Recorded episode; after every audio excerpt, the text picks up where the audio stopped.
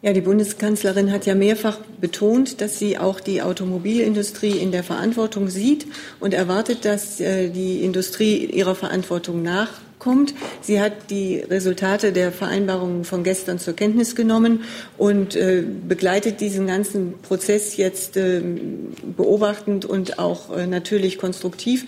Und man wird sehen, wie sich diese ganze Geschichte am Ende entwickelt, wie die äh, äh, Zusagen eingehalten werden können und äh, dann wird die Bundeskanzlerin natürlich im Rahmen der gesamten Bundesregierung äh, diesen gesamten Prozess weiter begleiten, dass man äh, dahin kommt, Fahrverbote äh, zu vermeiden und die Qualität, die Luftqualität in den Städten zu verbessern.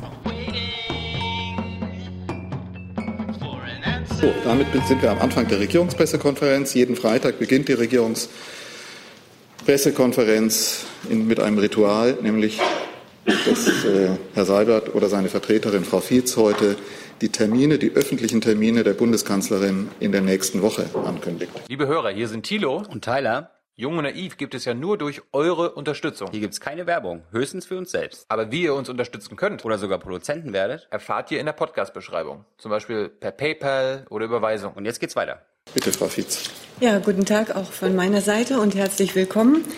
Die nächste Woche, anlässlich des 100-jährigen Jubiläums des Frauenwahlrechts, laden die Bundeskanzlerin und die Bundesfrauenministerin am Montag um 11 Uhr zu einem Festakt ins Deutsche Historische Museum in Berlin ein. Der 12. November 1918 gilt als Geburtsstunde des Frauenwahlrechts in Deutschland, ein Meilenstein in der Geschichte der Demokratie in Deutschland und Grundlage für die Gleichberechtigung von Frauen und Männern.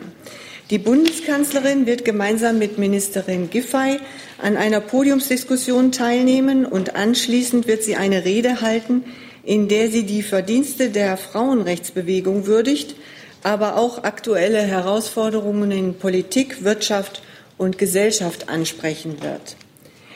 Ebenfalls am kommenden Montag empfängt die Bundeskanzlerin den Präsidenten der Europäischen Kommission Jean-Claude Juncker um 13 Uhr zu einem Gespräch im Bundeskanzleramt. Die Begegnung im Rahmen eines Mittagessens dient einem weiteren Meinungsaustausch über aktuelle europapolitische Fragen.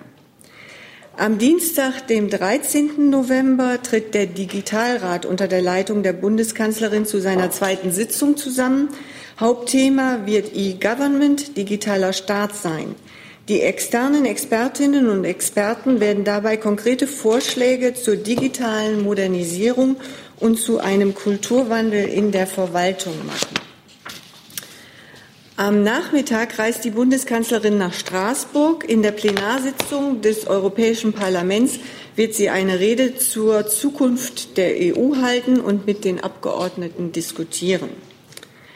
Im Rahmen des Wirtschaftsgipfels der Süddeutschen Zeitung hält die Bundeskanzlerin auch am Dienstag bei der Nacht der europäischen Wirtschaft im Deutschen Historischen Museum gegen 21 Uhr eine Rede.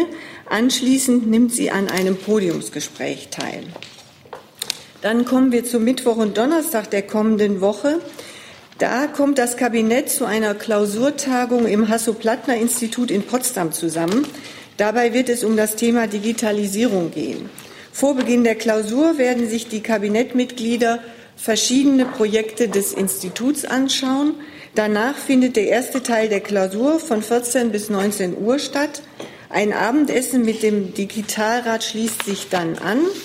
Und am Donnerstag wird die Klausur gegen 12.30 Uhr enden. Danach wird es eine Pressekonferenz von Bundeskanzlerin Merkel und Finanzminister Scholz geben.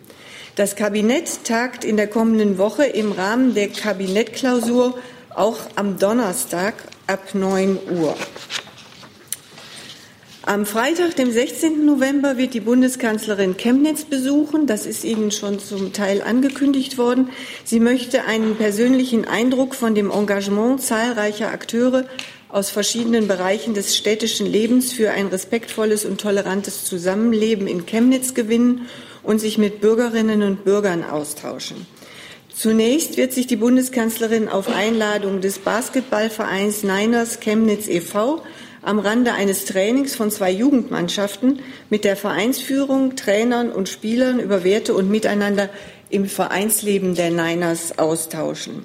Anschließend wird die Bundeskanzlerin ein Gespräch mit Vertreterinnen und Vertretern aus verschiedenen Bereichen des städtischen Lebens von Chemnitz führen. An diesem Gespräch nehmen auch der sächsische Ministerpräsident Kretschmer und die Chemnitzer Oberbürgermeisterin Frau Ludwig teil. Später an diesem Tag wird sie auf Einladung der freien Presse, also die Bundeskanzlerin, an einer Leserdebatte der Zeitung teilnehmen. Dabei wird sie mit Bürgerinnen und Bürgern aus Chemnitz und der Region diskutieren. Dann kommen wir zum Sonntag, dem 18. November. Da nimmt die Bundeskanzlerin an der Gedenkveranstaltung zum Volkstrauertag teil, gemeinsam mit dem französischen Präsidenten Emmanuel Macron, Bundespräsident Frank-Walter Steinmeier und Vertretern der Verfassungsorgane Bundesrat, Bundestag und Bundesverfassungsgericht wird sie in der neuen Wache unter den Linden Grenze niederlegen. Auch der Präsident des Volksbundes Deutscher Kriegsgräberfürsorge und der Generalinspekteur der Bundeswehr sowie Repräsentanten des Landes Berlin werden Grenze niederlegen. Der Volkstrauertag ist ein staatlicher Gedenktag. Er gehört zu den stillen Gedenktagen und wird seit 1952 immer zwei Wochen vor dem ersten Advent begangen. Er erinnert an die Kriegstoten und Opfer der Gewaltherrschaft aller Nationen. In diesem Jahr begehen wir den Volkstrauertag insbesondere im Gedenken an den 100. Jahrestag des Ende des Ersten Weltkrieges. Im Anschluss an die Kranzniederlegung findet um 13.30 Uhr auf Einladung des Volksbundes Deutscher Kriegsgräberfürsorge e.V. im Plenarsaal des Deutschen Bundestages die zentrale Gedenkveranstaltung zum Volkstrauertag statt.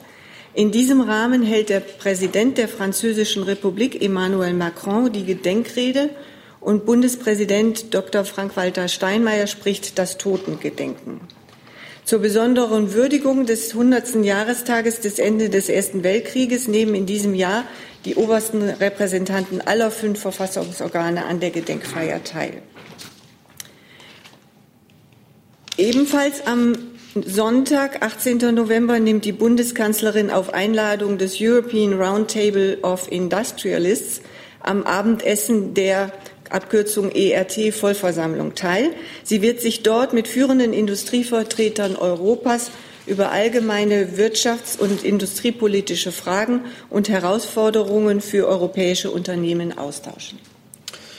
Ja, danke, Frau Fietz. Dann ziehen wir auch gleich vor, gibt es noch eine Reisemitteilung von Frau Adebar. Richtig? Bitte. Ja, vielen Dank. Ich möchte Ihnen gern ankündigen, dass Außenminister Maas am Sonntag nach China reisen wird. Das ist sein Antrittsbesuch und Anlass ist der strategische Dialog der Außenminister in China. Er wird dort natürlich ähm, diesen Dialog mit dem Außenminister und Staatsrat Wang Chi durchführen.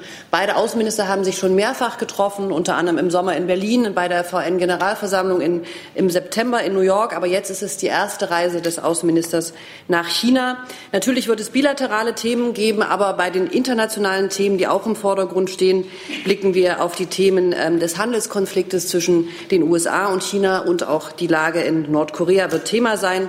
Es gibt verschiedene politische Gespräche, darunter auch mit dem Vizepräsidenten Wang Qichang. Ähm, der Minister wird von einer Wirtschaftsdelegation begleitet werden. Die Wirtschaftstermine sind vorrangig in dem Bereich, wir haben es auch gehört, Digitalisierung und Mobilität angesiedelt. Ähm, es gibt auch noch dazu eine kleine Delegation vom Basketballteam Alba Berlin, die den Minister nach China begleiten wird. Viel Basketball in dieser Woche. Dann äh, gibt es Fragen. Fangen wir mal an mit den Terminen der Kanzlerin. Ich gehe sie jetzt nicht einzeln durch. Gibt es dazu Fragen? Von Frauenwahlrecht bis zur European Roundtable. Anne Delfs, bitte. Äh, Frau, Frau Fietz, bei der Veranstaltung zum Frauenwahlrecht ähm, wird denn die Kanzlerin da auch was zum Kandidatenrennen in der CDU sagen vielleicht? Und wissen Sie zufällig, ob Frau Kramp-Karrenbauer auch bei dem Termin anwesend ist? Also was äh, die Anwesenheit von Frau Kramp-Karrenbauer betrifft, bitte ich Sie dann doch bei der CDU nachzufragen. Und darüber hinaus wissen Sie, dass die Kanzlerin gesagt hat, sie wird sich in die Nachfolgediskussion äh, um den Parteivorsitz der CDU nicht einmischen. Und davon gehe ich auch aus, wird sie sich halten, wenn sie am Montag bei der Veranstaltung zum Frauenwahlrecht teilnimmt. Dazu Herr Jordans. Nur weil es in Italien Berichterstattung gegeben hat, sie würde am Montag ähm, zu der Lü äh, Libyen-Konferenz fahren und dann hieß es wieder, sie wird es doch nicht. Ähm, ist die Sorge der Bundesregierung über dieses Thema Libyen ähm, jetzt so weit verebbt, dass man ähm, einen Besuch der Kanzlerin bei dieser Konferenz am Montag äh, abgesagt hat oder war der nie vorgesehen? Also dieser Termin lässt sich einfach mit dem Terminplan der Kanzlerin nicht vereinbaren. Staatsminister Annen wird die Bundesregierung dort vor Ort vertreten. Ähm, grundsätzlich gilt aber, dass ähm, Libyen nach den einigen Wochen zurückliegenden Kämpfen in und um Tripolis vor entscheidenden Wegmarken steht. Im Sicherheitsbereich äh, muss die vermittelte Waffenruhe gewahrt bleiben und informelle Milizen müssen in reguläre Kräfte integriert werden. Und dabei sind insbesondere der Aufbau und die Stärkung staatlicher Institutionen von großer Bedeutung. Politisch brauchen wir eine geeign einen geeigneten Modus zur Legitimierung einer künftigen Regierung.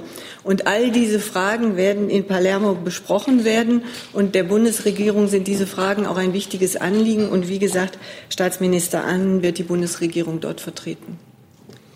Weitere Fragen dazu? Sehe ich nicht. Gibt es Fragen zur Reise des Außenministers nach China. Da wir eine.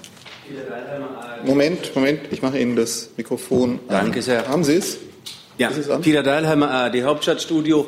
Wird es auch um das Thema Uiguren gehen, wenn, Sie, wenn Maaßen nach äh, China fährt? Ja, um das Thema wird es gehen und wir blicken auch voraus ähm, auf die Planung für den Menschenrechtsdialog mit den Chinesen, den wir Anfang Dezember in Peking erwarten.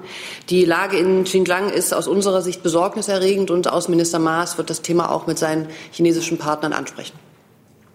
Weitere Fragen dazu. Thilo Jung. Wenn Sie vom Dialog sprechen, erwarten Sie, dass die Chinesen auch über die Menschenrechtslage in Deutschland sich beschweren werden?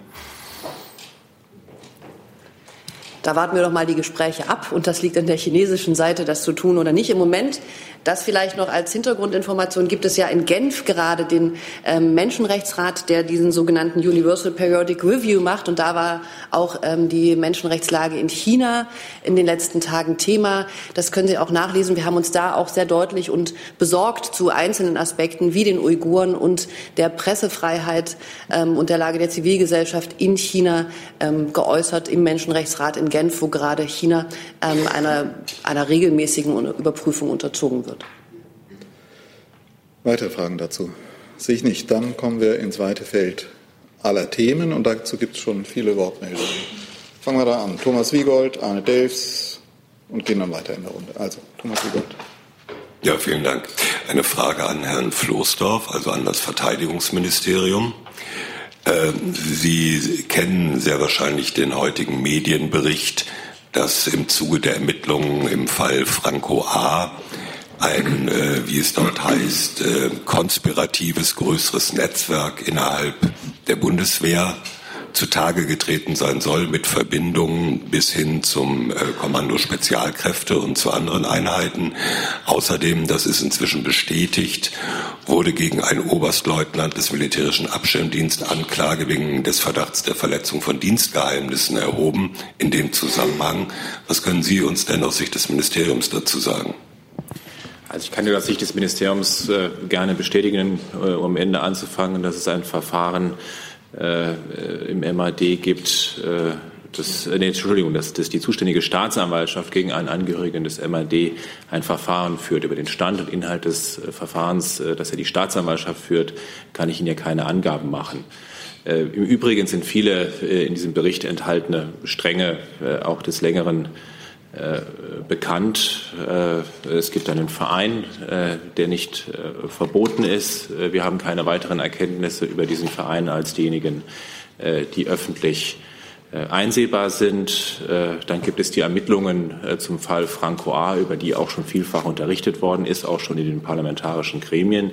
Aber auch diese Ermittlungen werden ja durch das, nicht durch Militärbehörden geführt, äh, sondern das äh, ist äh, die Bundesanwaltschaft, die diese Ermittlungen führt. Und dann gibt es auch schon mal über die Presse öffentlich berichtet worden, ist Ermittlungen gegen die Prepper-Szene, die auch nicht von der Militärseite geführt werden, sondern von den zivilen Behörden. Und insofern haben Sie bitte Verständnis, dass ich jetzt hier äh, nicht auf irgendwelche Details eingehen kann, äh, die mir zum Teil nicht bekannt sind, beziehungsweise zu denen ich hier nicht auskunftsbefugt bin.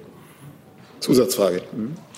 Äh, Im Fall des MAD-Mitarbeiters ist ja inzwischen auch Anklage erhoben worden vor dem Amtsgericht Köln. Ist denn parallel dazu dieser Mitarbeiter vorerst äh, aus dem Dienst entfernt werden, äh, worden? Ist er weiter tätig? Oder gibt es von Seiten der Bundeswehr disziplinarische Ermittlungen in diesem Fall? Äh, wie Sie wissen, die disziplinarischen Ermittlungen der Bundeswehr schließen sie sich immer an, an äh, wenn zivile Ermittlungen laufen, an den Abschluss ziviler Ermittlungen. Und ich bitte um Verständnis, äh, dass ich mich hier nicht äh, einlasse. Das andere kann ich Ihnen schlicht nicht sagen. Äh, ich kann mir nicht vorstellen, dass er jetzt äh, dort seiner Tätigkeit nachgeht. Äh, ich müsste es einfach nachfragen im Ministerium. Vielleicht bekomme ich aber auch von den Kollegen hier die Information, ähm, welche vorübergehenden Maßnahmen damals ergriffen worden sind. Dann habe ich jetzt dazu Fragen der Kollegin hier und von Herrn Jung.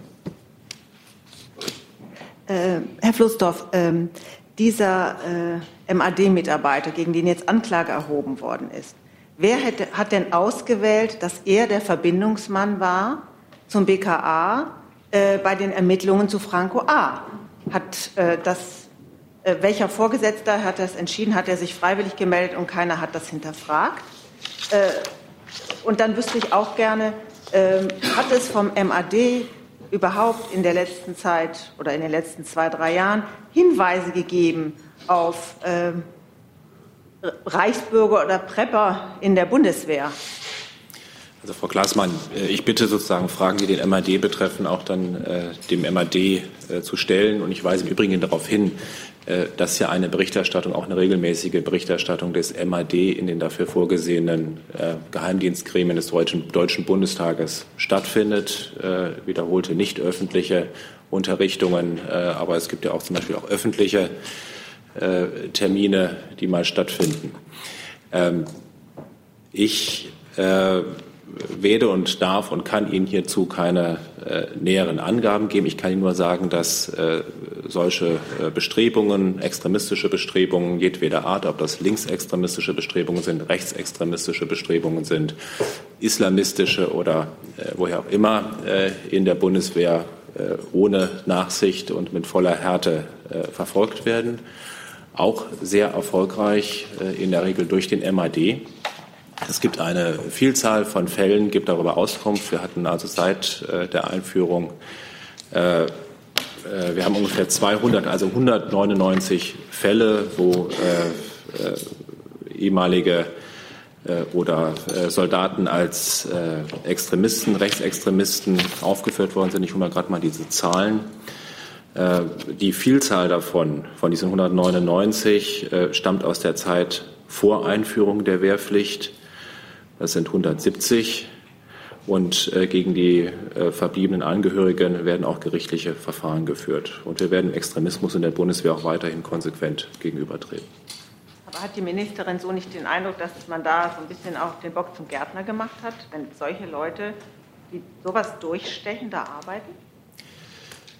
Das sind alles Fragen, Entschuldigung, äh, die gibt es, glaube ich, auch ein Missverständnis. Die Ministerin führt nicht den MAD. Die MAD ist eine Behörde äh, unter äh, dem äh, Dach der Bundeswehr. Äh, sie hat, äh, ist eine eigenständige Behörde. Es ist ein Geheimdienst, der dem Parlament regelmäßig Bericht erstattet, auch in den dafür zuständigen Gremien, die sehr intensiv auch mit den zivilen Behörden auch den Geheimdiensten, den anderen Zuständigen äh, dort zusammenarbeitet äh, und alle Fragen rund um die Organisation des MAD können Sie dem MAD gerne stellen, wenn er darüber Auskunft gibt. Äh, wenn die Verfahren abgeschlossen sind, äh, wird das sicherlich irgendwie auch öffentlich geschehen. Bis dahin wird in den geheimen, dafür vorgesehenen Gremien des Parlaments Auskunft gegeben. Und ich habe auch gar keine Zweifel, dass der MAD als Ganzes und als solches mit aller Härte und Entschlossenheit diesen Fällen nachgeht. Zum gleichen Thema, Herr Jung. Und dann Thomas Wiegold nochmal. Ja, mir bleibt noch eine Lernfrage, Herr Flosser. Wie sind Sie denn als Aufsichtsbehörde mit der Arbeit des MAD in diesem Fall zufrieden? Und gab es seit dem Fall Franco A. eigentlich interne Umstrukturierungen, Neuorganisationen innerhalb des MADs? Es gab, äh, wir haben die Extremismusüberprüfung, das wissen Sie ja, äh, ist äh, verschärft worden, hat die auch vorgelagert. Also bevor die Menschen jetzt zur Bundeswehr kommen, eingestellt werden, machen wir jetzt Vorüberprüfungen. Da gibt es dann auch Erkenntnisse. Trotzdem, ich sage es nochmal, wir haben keinen Zweifel daran, dass der MAD an sich als Organisation, als Behörde gut funktioniert, dass er auch gut geführt wird. Es gibt jetzt einen Fall staatsanwaltschaftlicher Ermittlungen gegen einen bestimmten Angehörigen der, des MAD. Es bleibt auch abzuwarten, äh, was äh, am Ende des Verfahrens festgestellt wird. Bis dahin bitte ich ein paar Verständnis, so sind auch die Verfahren. Können Sie Ihre Fragen an den MAD wenden und der MAD berichtet an die dafür vorgesehenen Gremien des Deutschen Bundestages. So, dann habe ich zu dem Thema keine Fragen mehr. Achso, Thomas Sigott. Äh, Herr Flosshoff, zum einen noch kurz die Lernfrage. Sie sprechen immer von den staatsanwaltschaftlichen Ermittlungen gegen den MAD-Oberstleutnant. Nach Angaben des Landamtsgerichts Köln wurde bereits Anklage erhoben. Gibt es da einen unterschiedlichen Sachstand? Und meine eigentliche Frage, hat denn, haben denn die bisherigen Ermittlungen, die ja überwiegend auf ziviler Seite geführt wurden, in diesem ganzen Umfeld zur Notwendigkeit struktureller Veränderungen oder Veränderungen von Kommunikationsbeziehungen innerhalb der Bundeswehr geführt? Also ich glaube, hier gibt es ein bisschen, das führt ein bisschen ins falsche Feld, diese Frage, weil hier geht es ja insbesondere um die Zusammenarbeit der zivilen Behörden. Wenn Sie jetzt die ganzen anderen Stränge sehen, sind das ja nicht, sind das ja zivile Behörden, die ermitteln. Ob Sie jetzt sagen, dass die staatsanwaltschaftlichen Ermittlungen mit der Erhebung der Anklage äh, abgeschlossen sind, das ist eine technische Frage. Äh, dann bleibt jetzt abzuwarten, was in dem Verfahren herauskommt. Äh, dann danke für diesen juristischen Hinweis. Aber hier geht es ja eher um eine enge Zusammenarbeit der Erkenntnisse ziviler Behörden mit den Erkenntnissen, die der MAD innerhalb der Bundeswehr hat. Die, der MAD ist nicht zuständig für ehemalige Soldaten, ne, in denen es hier in dem Fall, äh, wenn ich den Artikel richtig gelesen habe, heute Morgen ja auch äh, im Großen und Ganzen geht. Es gibt dort auch aktive Soldaten, da geht der MAD äh, hinterher, aber auch da werden viele Verfahren auch durch zivile Behörden federführend betrieben. Zusatz, bitte. Das war ja nicht meine Frage, sondern meine Frage war, ob die bisherigen Ermittlungen schon dazu geführt haben, dass man äh, die Notwendigkeit der Veränderung von strukturellen Beziehungen, Kommunikationsbeziehungen in der Bundeswehr sieht.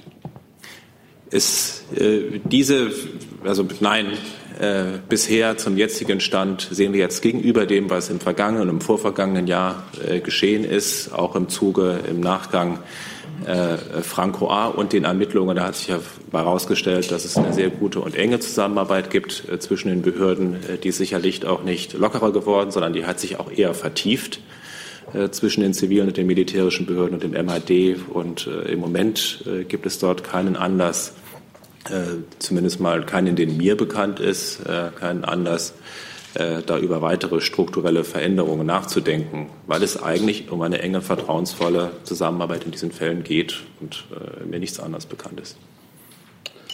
Gut, dann kommen wir zu anderen Themen und dazu habe ich jetzt Wortmeldungen in der Annahme, dass es andere Themen sind, von Herrn Delfs, Herrn Wackett, Herrn Jung, Herrn Jessen.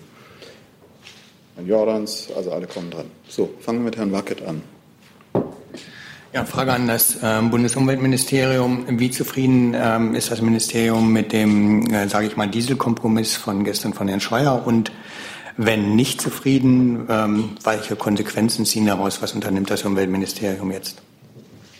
Ja, bisher liegen uns noch keine äh, konkreten Details vor von dem gestrigen Treffen Herrn Scheuers mit der Autoindustrie. Ähm, Im Prinzip ist es sehr erfreulich, dass sich zwei äh, Unternehmen bereit erklärt haben, auf ihre Kosten, also 3000 Euro sind zugesagt, Nachrüstung vorzunehmen. Ähm, was noch offen ist, und das äh, würde ich aber an das BML weitergeben, ähm, wie da die zeitliche Abfolge ist, also ob diese Nachrüstung nur ähm, nach möglichen Umtauschprozessen äh, stattfinden kann oder gleichzeitig. Was, was ist jetzt? Nachfrage. Bitte? Ja. Kurze Nachfrage, weil Sie sagten, ähm, das Umweltministerium hat ja immer gefordert, dass die Kosten vollständig übernommen, überne, äh, übernommen werden für die Nachrüstung. Ja. Ähm, das heißt jetzt bis zu 3.000 Euro, das kann also zwischen 1.000 und 3.000 Euro sein. Und äh, wenn die Nachrüstung bei manchen Modellen teurer als 3.000 Euro ist, ähm, dann ist also jedenfalls von einer vollständigen Kostenübernahme keine Rede mehr. Aber das hat Herr Scheuer gestern völlig richtig gesagt, dass man zum jetzigen Zeitpunkt noch nicht sagen kann, was es genau kosten wird. Die Systeme müssen noch entwickelt werden. Wir gehen davon aus, dass es weniger sein wird als 3000 Euro. Gut, wollen Sie da ergänzen oder die Details Wenn Herr noch eine Frage an uns hat, ergänze ich gerne noch was. Nein, nur weil das Umweltministerium ja sagte, dass Sie Details haben. Es ist ja alles, also der Minister, der Minister hat sich ja gestern ausführlich geäußert zu dem, äh, was er nach vielen Stunden Verhandlungen äh, mit der Automobilindustrie äh, verhandelt hat. Ähm, das kennen Sie alles, das können Sie auch die gesamte Pressekonferenz noch mal auf unserer Webseite nachlesen. Es gibt bis zu 3.000 Euro für die Altfahrzeuge, die nicht umgetauscht werden. Und Nachrüstung gibt es dann, wenn sie vorliegen, wenn sie technisch vorliegen. Wir haben das hier auch schon häufiger erörtert. Die Hersteller von solchen Nachrüstsätzen müssen diese entwickeln.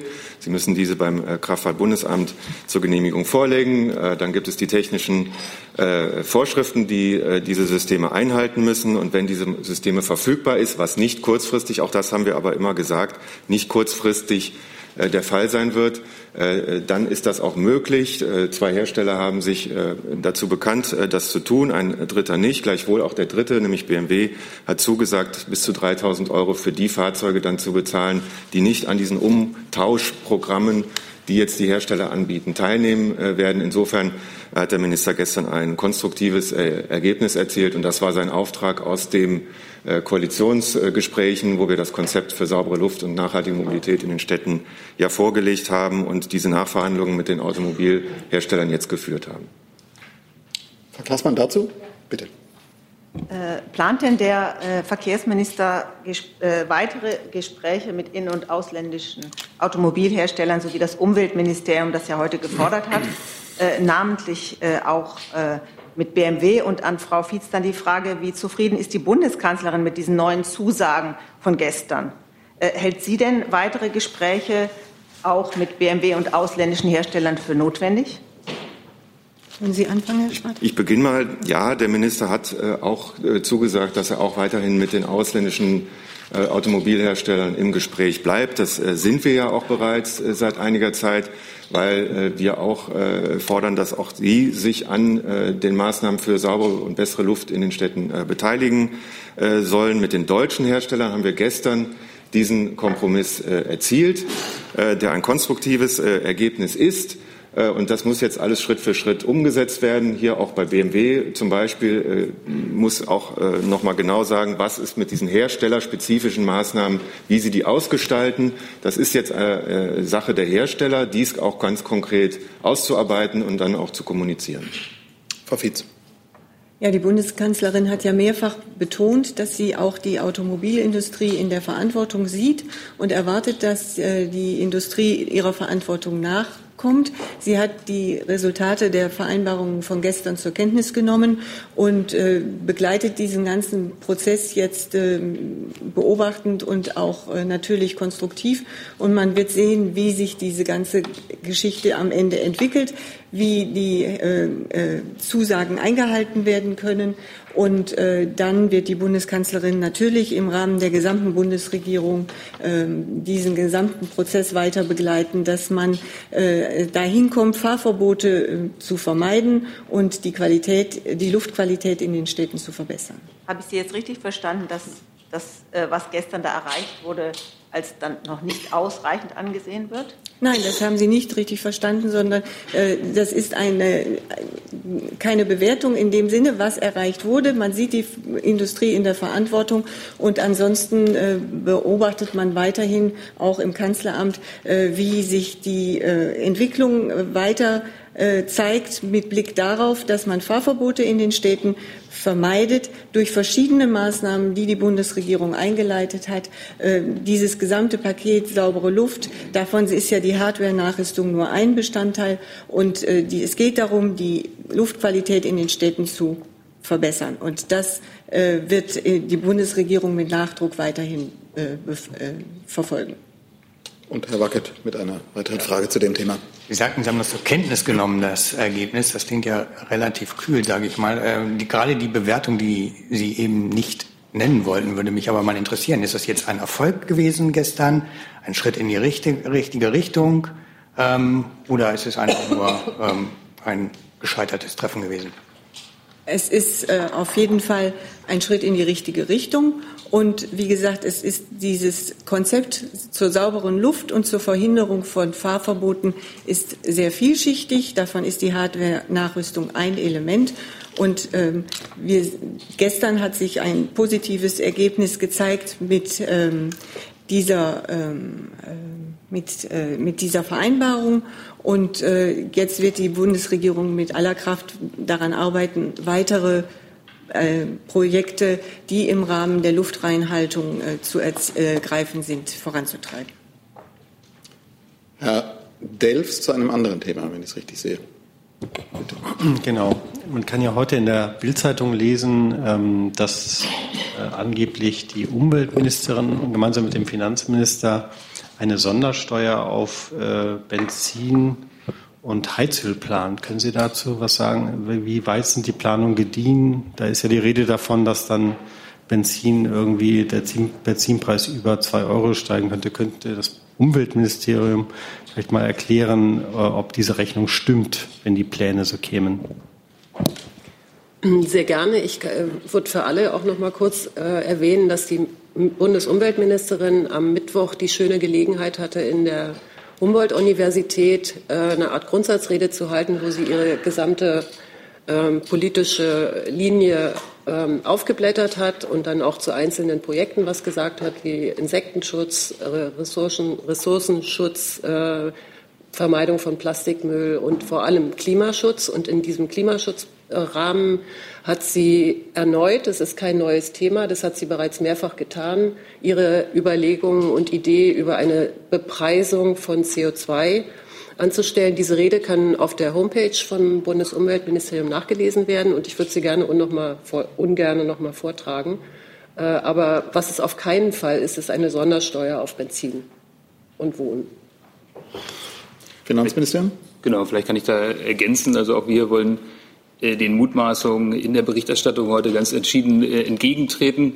Äh, es gibt keinerlei Überlegungen, eine CO2-Steuer einzuführen oder eine neue CO2-Bepreisung und Bürgerinnen und Bürger stärker zu belasten. Ganz im Gegenteil, der Bundesfinanzminister hat das Ziel, Bürgerinnen und Bürger mit kleineren und mittleren Einkommen zu entlasten. Deswegen haben wir das Familienentlastungspaket auf den Weg gebracht. Das wurde gestern im Bundestag verabschiedet.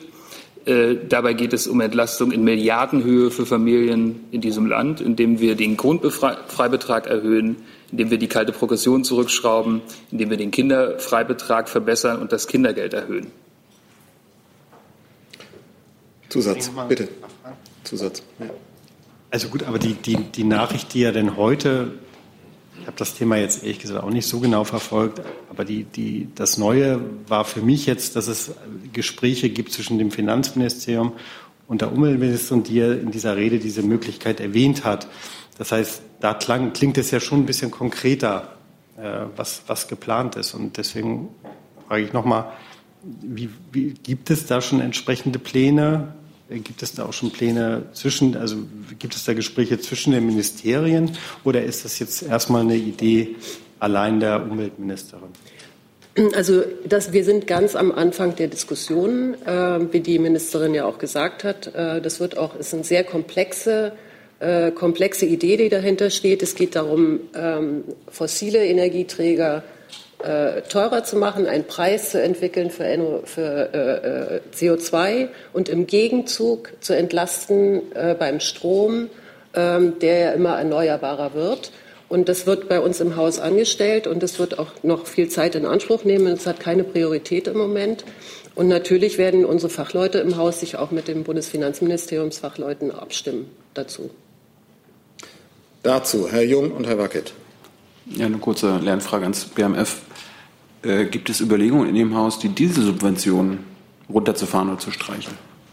Ja, das Thema haben wir ja oft äh, hier schon besprochen. Ähm, Im Kraftfahrzeugsteuerrecht ist es ja so, äh, dass, dass äh, Dieselkraftfahrzeuge stärker belastet werden. Im Gegenzug werden sie im Energiesteuerrecht äh, weniger äh, stark belastet, äh, sodass es äh, eine Privilegierung insgesamt nicht gibt. Und es gibt keine Pläne, dass daran etwas geändert wird. Herr Wackett. Ich bringe leider die Aussagen von Herrn Kolberg und Frau Zückler überhaupt nicht in Einklang. Ähm, Sie sagen, es, wird kein, es gibt keinerlei Überlegung für eine CO2-Bepreisung. Frau Zückler hat gerade gesagt, es geht darum, fossile ähm, Brennstoffe zu verteuern. Da würde ich jetzt mal äh, Benzin äh, drunter fassen, genauso wie Heizöl. Ähm, und ähm, Frau Schulz hat in der Rede ja auch gesagt, ähm, dass sie zusammen mit dem Finanzministerium ein Konzept vorlegen werde dafür. Ähm, das würde ich jetzt gerne mal aufgeklärt haben. Genau, da habe ich ja unsere Position eben äh, genannt, äh, dass diese Überlegungen im BMF nicht geteilt werden. Dann verstehe ich ehrlich gesagt, Frage an Frau Zügler nicht, wieso die in der Rede äh, Frau Schulze dann Herrn Scholz mit ins Boot genommen hat und ähm, was jetzt da für ein Konzept geplant ist. Ist es denn nur eins vom Umweltministerium, jetzt doch ohne das Finanzministerium?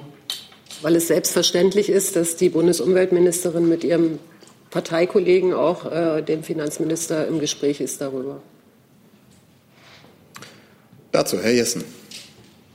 Ja, Herr Kolberg, weil Sie eben gegengerechnet haben, die B- und Entlastungsfaktoren äh, Kfz-Steuer und Spritsteuer. Das bedeutet ja, der höchste Einspareffekt relativ gesehen ergibt sich dann, wenn mehr gefahren wird. Diese Balance ist sozusagen eine Aufforderung zum Mehrfahren entspricht das Umweltschutzgesichtspunkten und äh, wäre das ein Anlass oder Anreiz fürs Umweltministerium zu sagen, äh, das entspricht eigentlich nicht der politischen Philosophie dieser Bundesregierung und wir müssen mal diese Balance ändern. Ja, vielen Dank. Also ich habe ja schon gesagt, dass, äh, diese, dass der Gesetzgeber sich für diese Aufteilung entschieden hat, äh, dass es keine Pläne gibt, äh, daran äh, etwas äh, zu ändern. Ähm, und dem kann ich hier im Moment äh, nichts weiter hinzufügen. Ich weiß nicht, ob das Umweltministerium dazu noch was beizutragen hat. Äh, von meiner Stelle jedenfalls nicht. Aber es ist, äh, Sie haben ja recht, der Gesetzgeber hat sich dazu entschlossen. Diese Regel besteht jetzt aber, ich weiß nicht wie viele Jahrzehnte. Da war der Gedanke des Umweltschutzes und auch des Spritsparens, glaube ich, noch nicht so verbreitet. Faktisch ist es so, und dem haben Sie nicht widersprochen, dass diese Gegenrechnung diejenigen bevorzugt, die sehr viel fahren und sehr viel Sprit verbrauchen. Das ist eine Anreizpolitik. Ist es nicht Anlass, diese Anreizpolitik äh, zu überdenken? Ich kann dem nichts hinzufügen, was ich eben schon gesagt habe. Gut, dann ist dieses Thema für heute erschöpft. Und wir haben möglicherweise noch andere. Ich muss ich jetzt mal fragen, wer hat noch? Herr Delfs. Ja, das ist ein Thema, betrifft das Verteidigungsministerium. Da, ich glaube, wir haben auch schon mal über das Thema gesprochen. Es gibt ja in Israel gerade Untersuchungen äh, zu möglichen äh, Korruptions- oder zu Korruptionsverwürfen im Zusammenhang äh, des Verkaufs von U-Booten äh, von durch äh, ThyssenKrupp. Und da ähm, wäre meine Frage erstmal, äh, inwieweit man diese Ermittlungen in oder Untersuchungen in Israel verfolgt und ob es Überlegungen gibt, vielleicht diesen Deal möglicherweise auf Eis zu legen oder wenn es tatsächlich zu, zu, zu, ähm, zu einer Anklage kommt, was für Auswirkungen das eigentlich auf diesen Deal hätte. Also ich habe ja keine Informationen über den Stand äh, von Ermittlungen äh, in Israel und insofern würde ich mich jetzt auch hier gar nicht spekulativ einlassen. Keine, keine weiteren Fragen dazu. Kön könnte man das sonst nachreichen? Aber ich meine, die, die Ermittlung gibt es ja. Ja, aber äh, da solche Ermittlungen äh, nicht abgeschlossen sind, äh, ich auch gar nicht weiß äh, inhaltlich, was der Sachstand ist äh, und im Prinzip ist ja auch Ermittlungen sind, die sich gegen eine zivile Firma richten und äh, in die die Bundeswehr jetzt auch nicht im engeren Sinne irgendwo eingebunden ist, verstehe ich jetzt auch gar nicht, warum ich jetzt hier zum gegenwärtigen Zeitpunkt äh, darüber äh, berichten soll. Gut, denn vielleicht das Wirtschaftsministerium? Bei uns geht das Gleiche. Wir können auch die internen oder die Ermittlungen in Israel nicht kommentieren. Aber Frau Fietz, bitte. Ich kann Ihnen da was zu sagen. Ähm, die staatsanwaltschaftlichen Untersuchungen in Israel bezüglich des Zustandekommens von Israels Vergabeentscheidungen sind uns bekannt.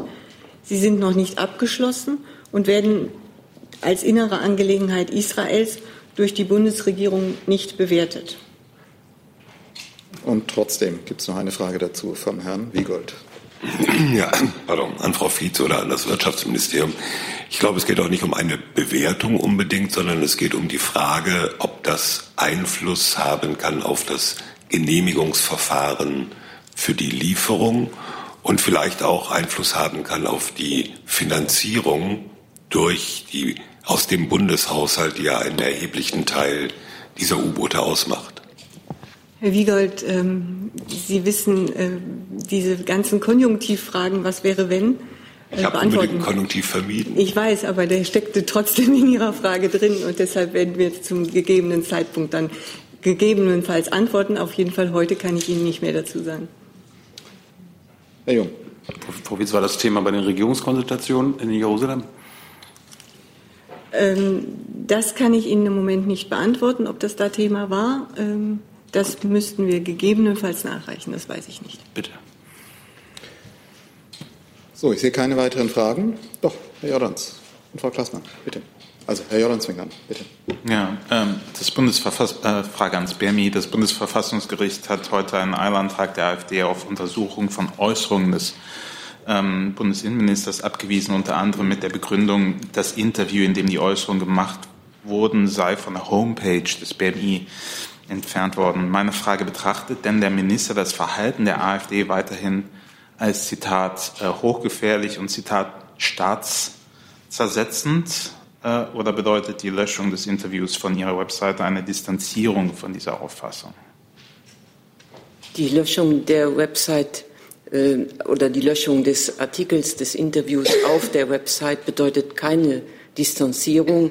Äh, es lag ein ganz konkreter Vorgang äh, vor in dem Interview, der angesprochen wurde und der bewertet wurde durch den Bundesinnenminister. Und über diesen Vorgang hinaus möchte ich hier keine hypothetischen Fragen beantworten. Also er bleibt dabei, dass der Vorgang so von ihm bewertet wird wie in dem Interview dieser damalige Vorgang, der wird nach wie vor so bewertet, der steht. Keine weiteren Fragen dazu. Dann Herr Jessen mit einem anderen Thema und dann Frau Klassmann. Auch Frage ans BMI. Ähm, Thema war bereits in der vergangenen Woche auf der Tagesordnung, aber das Protokoll dazu ist mir im Moment nicht zugänglich. Es geht um die Polizeikooperation äh, mit Saudi-Arabien. Ähm, da war, glaube ich, der Sachstand, dass nach wie vor das Projektbüro in Riyadh ähm, aufrechterhalten wird, aber derzeit keine Planung für weitere Trainingsmaßnahmen stattfindet.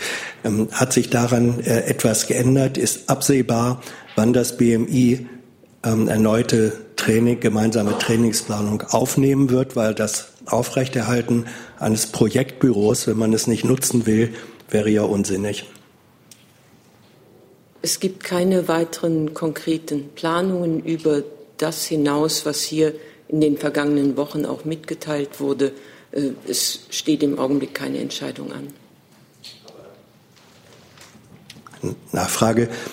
Plant das BMI generell in Zukunft wieder gemeinsame Trainingskooperationsmaßnahmen äh, mit der äh, saudischen Polizei durchzuführen? Das ist ja eine grundsätzliche Frage. Also wir haben ja darüber sehr häufig hier gesprochen, dass aktuell keine Entscheidung ansteht und deswegen diese Frage nicht entschieden werden muss. Ja, aber Entschuldigung, aktuell ist etwas anderes als grundsätzlich daran festhalten. Das sind zwei Ebenen. Ich frage ja jetzt, ob Sie am Grundsatz festhalten, eine Polizeikooperation mit Saudi-Arabien durchzuführen. Und zu dieser Frage kann ich auch nach wie vor nur sagen, dass das im Augenblick nicht beantwortet werden kann. Herr Jung. Auch zu Saudi-Arabien, aber zum Fall Khashoggi. Bitte. Äh, Frau Fietz, Frau Adebar, hat die Bundesregierung neue Erkenntnisse zu den Ermittlungsarbeiten zum Mord an Herrn Khashoggi? Haben Sie schon die gewünschte Transparenz, die Sie erwarten? Ich kann Ihnen da keinen neuen Sachstand melden. Nein, auch von mir kein neuer Sachstand. Bundesaußenminister Maas hat ähm, vorgestern noch einmal deutlich gemacht, dass wir nach wie vor die vollständige Aufklärung des Falles fordern und dass noch längst nicht alle Fragen beantwortet sind und ähm, dass wir weiter darauf drängen, dass diese Aufklärung passiert. Soll das noch in diesem Jahr abgeschlossen sein? Bis wann erwarten Sie die Aufklärung? So schnell wie möglich erhoffen wir uns das. Frau Klassmann. Hey Leute, Jung und Naiv gibt es ja nur durch eure Unterstützung. Ihr könnt uns per PayPal unterstützen oder per Banküberweisung, wie ihr wollt. Ab 20 Euro werdet ihr Produzenten im Abspann einer jeden Folge und einer jeden Regierungspressekonferenz. Danke vorab. Äh, eine Frage an das BMI. Äh, wir haben ja erfahren, dass die Vorschriften äh, für die Abschiebung, also für die Begleitung von Abschiebungen bei Chartern vorübergehend gelockert werden sollen, was die Qualifikation der Begleiter angeht. Bis Juni 2019 hieß es. Was sind denn die Ursachen für diesen Personalmangel? Weil es gibt ja doch eigentlich theoretisch genügend Leute, die diese Lehrgänge absolviert haben. Und äh, welche anderen Maßnahmen äh, sind geplant, um diesem Personalmangel entgegenzuwirken? Diese Frage, welche Maßnahmen geplant sind, äh, sie werden weiterhin Fortbildungsmaßnahmen äh, stattfinden und Personal geschult werden. Das steht außer Frage. Äh, Im Übrigen ist es ja auch so vom Sachverhalt her, dass nach wie vor jeder Abzuschiebende von einem Bundespolizisten, einem Ausgebildeten begleitet wird. Das wird nach wie vor sichergestellt. Und es geht ja auch nur um die, um die äh, Flüge, die von der Bundespolizei selbst äh, als Charterflüge organisiert werden. Also das ist ja nur ein kleiner Ausschnitt aus dem Bereich der Abschiebungen. Es finden ja auch noch Abschiebungen über Linienflüge statt, zum Beispiel, ähm, sodass äh, die nach wie vor eine ordnungsgemäße Begleitung stattfindet. Es ist nur so, dass darüber hinaus äh, begleitende Personen, Assistenzkräfte wie äh, Dolmetscher oder Ärzte äh, nicht zwingend nach derzeitiger Erlasslage auch diese Spezialschulung absolviert haben müssen. Ähm, eine Zusatzfrage dazu. Äh, in Bayern hat es ja Lehrgänge auch für Landespolizisten gegeben. Die haben, sind, glaube ich, von der Bundespolizei geschult worden als Personenbegleiter Luft. Ähm, äh, wäre das äh, die Idee, dass andere Landespolizeien da ähnlich äh, handeln sollten? Würde das BMI das befürworten oder setzt es sich dafür ein? Äh, und was ist der Grund? Ich meine, äh, verpflichtet sich jeder, ähm, der diesen Lehrgang absolviert, von Seiten der Bundespolizei hinterher auch zur Verfügung zu stehen? Ist es, dass die so viele Überstunden vor sich herschieben oder dass sie diese äh, Abschiebungen eigentlich nicht machen wollen? Äh, zu den Motiven kann ich hier nichts sagen, kenne ich nicht. Lehrgänge? Ob andere, die Frage, ob andere Länderpolizei, ob das ein Vorbild ja, sein sollte, ob Sie da eine Einschätzung dazu haben. Könnten Sie die Frage ja, noch mal In Bayern gab es Landespolizisten, mhm. die haben Lehrgänge besucht, äh, ja. äh, als Personenbegleiter Luft sich zu qualifizieren, zum Teil auch schon abgeschlossen. Äh, gibt es das auch in anderen Ländern, dass äh, äh, ähm, Polizisten der Landespolizei das machen? Oder äh, dazu gefragt, das BMI würde das befürworten oder hat in diese Richtung mal was gesagt, um diesen Personalmangel zu beheben? Das kann ich Ihnen nicht sagen, das müsste ich nachreichen. Okay, damit sind wir am Ende der Fragen. Und damit sind wir am Ende der Regierungspressekonferenz an diesem Freitag.